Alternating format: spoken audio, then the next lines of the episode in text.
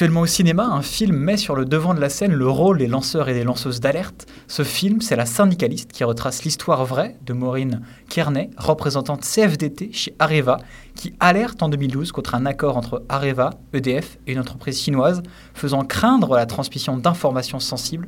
On la retrouve un soir ligotée, violée et scarifiée à son domicile, une agression dont les auteurs n'ont jamais été retrouvés et qui a un temps été considérée par la justice comme une mise en scène de la lanceuse d'alerte elle-même, une affaire qui connaît aujourd'hui un rebondissement grâce à un nouveau témoignage. C'est aussi hein, La syndicaliste, un film qui fait réagir le monde politique. Les députés LFI réclament une commission d'enquête sur ce qui est selon eux un scandale d'État. La syndicaliste est donc finalement un film qui nous amène à nous interroger sur le statut du lanceur d'alerte et leur rôle dans la société. Au-delà de cette dénomination, être lanceur d'alerte, c'est aussi acquérir un statut spécifique défini par le droit, un statut protecteur, souvent difficile à obtenir pour de nombreuses personnes, alors même que celles-ci prennent un risque en dévoilant des informations sensibles pour alerter l'opinion publique. L'on pense évidemment au plus emblématique des lanceurs d'alerte, Edward Snowden, qui a dévoilé l'existence de programmes de surveillance de masse par les services de renseignement américains. On pense également à Julian Assange, le fondateur de Wikileaks, qui a diffusé des documents secrets de l'armée américaine alors ce soir, pour parler du rôle des lanceurs d'alerte dans notre société contemporaine, nous recevons euh, Christelle Falleron. Bonsoir. Bonsoir. Vous êtes journaliste et cofondateur de Splan, un média d'enquête dans la région euh, bretonne. Vous êtes également euh, collègue, notamment d'Inès Leroux, qui a réalisé la maintenant fameuse BD Les algues vertes, Histoire interdite. Et vous, votre métier, c'est justement d'enquêter. Alors, est-ce que vous vous sentez lanceur d'alerte vous-même? Chez, chez Splend, on emploie l'expression de lanceur d'enquête. Forcément, c'est une analogie au terme lanceur d'alerte.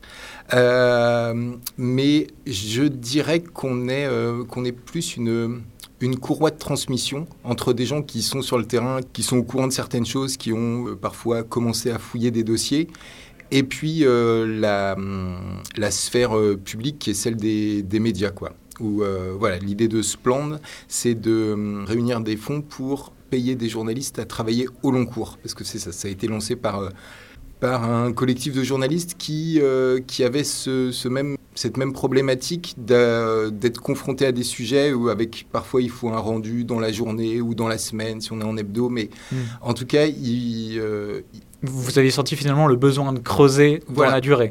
Voilà, de creuser dans la durée, et c'est vraiment ce qu'Inès euh, Leroux elle a pu faire dans sa BD Algue verte. Elle s'est beaucoup appuyée sur des, articles de la presse quotidienne régionale. Le fait de, prendre le temps de mettre tout ça en perspective, de creuser, de, confronter aussi différentes paroles, d'aller mettre mhm. euh, certains acteurs face à leurs contradictions. Ben, c'est forcément un travail qui prend beaucoup de temps, qui, ouais, c'est aussi prendre le temps de systématiser aussi parfois les choses. Et donc voilà, l'idée c'est vraiment de créer un, média qui puisse prendre le temps. Est-ce que vous ne vous sentez pas seul parfois face aux, enjeux que vous soulevez? Non, c'est peut-être quelque chose qu'a pu ressentir euh, Inès euh, à certains moments de, son travail, mais là... Euh, où, quand elle s'est retrouvée justement avec des procès baillons, puis un peu voilà euh, euh, sans forcément beaucoup de, soutien d'une rédaction ou d'un collectif derrière. Mhm. Mais justement, là, euh, Splend, c'est vraiment les, né de cette idée que euh, des journalistes qui travaillaient seuls ou dans des rédactions, mais en tout cas, qu'on se réunisse en collectif et à partir de ce moment-là, justement, on n'est plus tout seul quand on est un collectif. Vous disiez tout à l'heure que finalement vous, vous, vous, aviez un rôle de courroie que vous finalement vous preniez presque l'alerte pour la transmettre. Mais est-ce que c'est facile pour autant de trouver des gens qui sonnent l'alerte en fait, souvent même, euh, je veux dire, ils viennent à nous. Après, dans ces gens qui sonnent l'alerte, des intérêts personnels qu'ils pourraient avoir à hmm. soulever euh, tel ou tel euh, fait qui, qui, porte à notre connaissance. Et puis, c'est aussi, oui, c'est ça, essayer parfois aussi de systématiser, c'est-à-dire que ça va être une alerte à un endroit, et une alerte à une autre. Et puis on se dit, mais en fait, toutes ces petites alertes euh, cumulées font qu'en fait, il y, a un, euh, il y a un système... Euh, il y, a un tableau finalement qui se fait comme en pointillisme en peinture, petite touche par petite touche, ce qu'on ne voit pas au, premier coup d'œil. Voilà. Est-ce que vous avez eu un, une sorte des réponses ou un suivi par rapport aux enquêtes qui ont été mises en place? Est-ce que les politiques ou certaines associations se sont par la suite saisies des résultats de vos enquêtes? Carrément. Ça, c'est au niveau de l'impact. Et nous, c'était aussi vraiment euh, l'idée de Splend, c'est-à-dire que c'est un, journaliste hum, qui veut agir sur, sur la suite des choses. Quoi. C'est, oui, c'est une forme d'engagement, mais c'est, c'est, l'idée qu'on ne fait pas uniquement que raconter des faits, mais si on les raconte, c'est aussi pour espérer réussir à faire changer le cours de l'histoire ou des histoires qu'on raconte. La première enquête qu'on a menée sur euh, l'ammoniac en Bretagne, donc ça c'était en juin 2021, elle a permis une, vraie euh, prise de conscience à l'échelle régionale de ce type de pollution. Et elle a notamment permis de lancer euh, l'enquête sur le lobby porcin euh, à laquelle j'ai participé.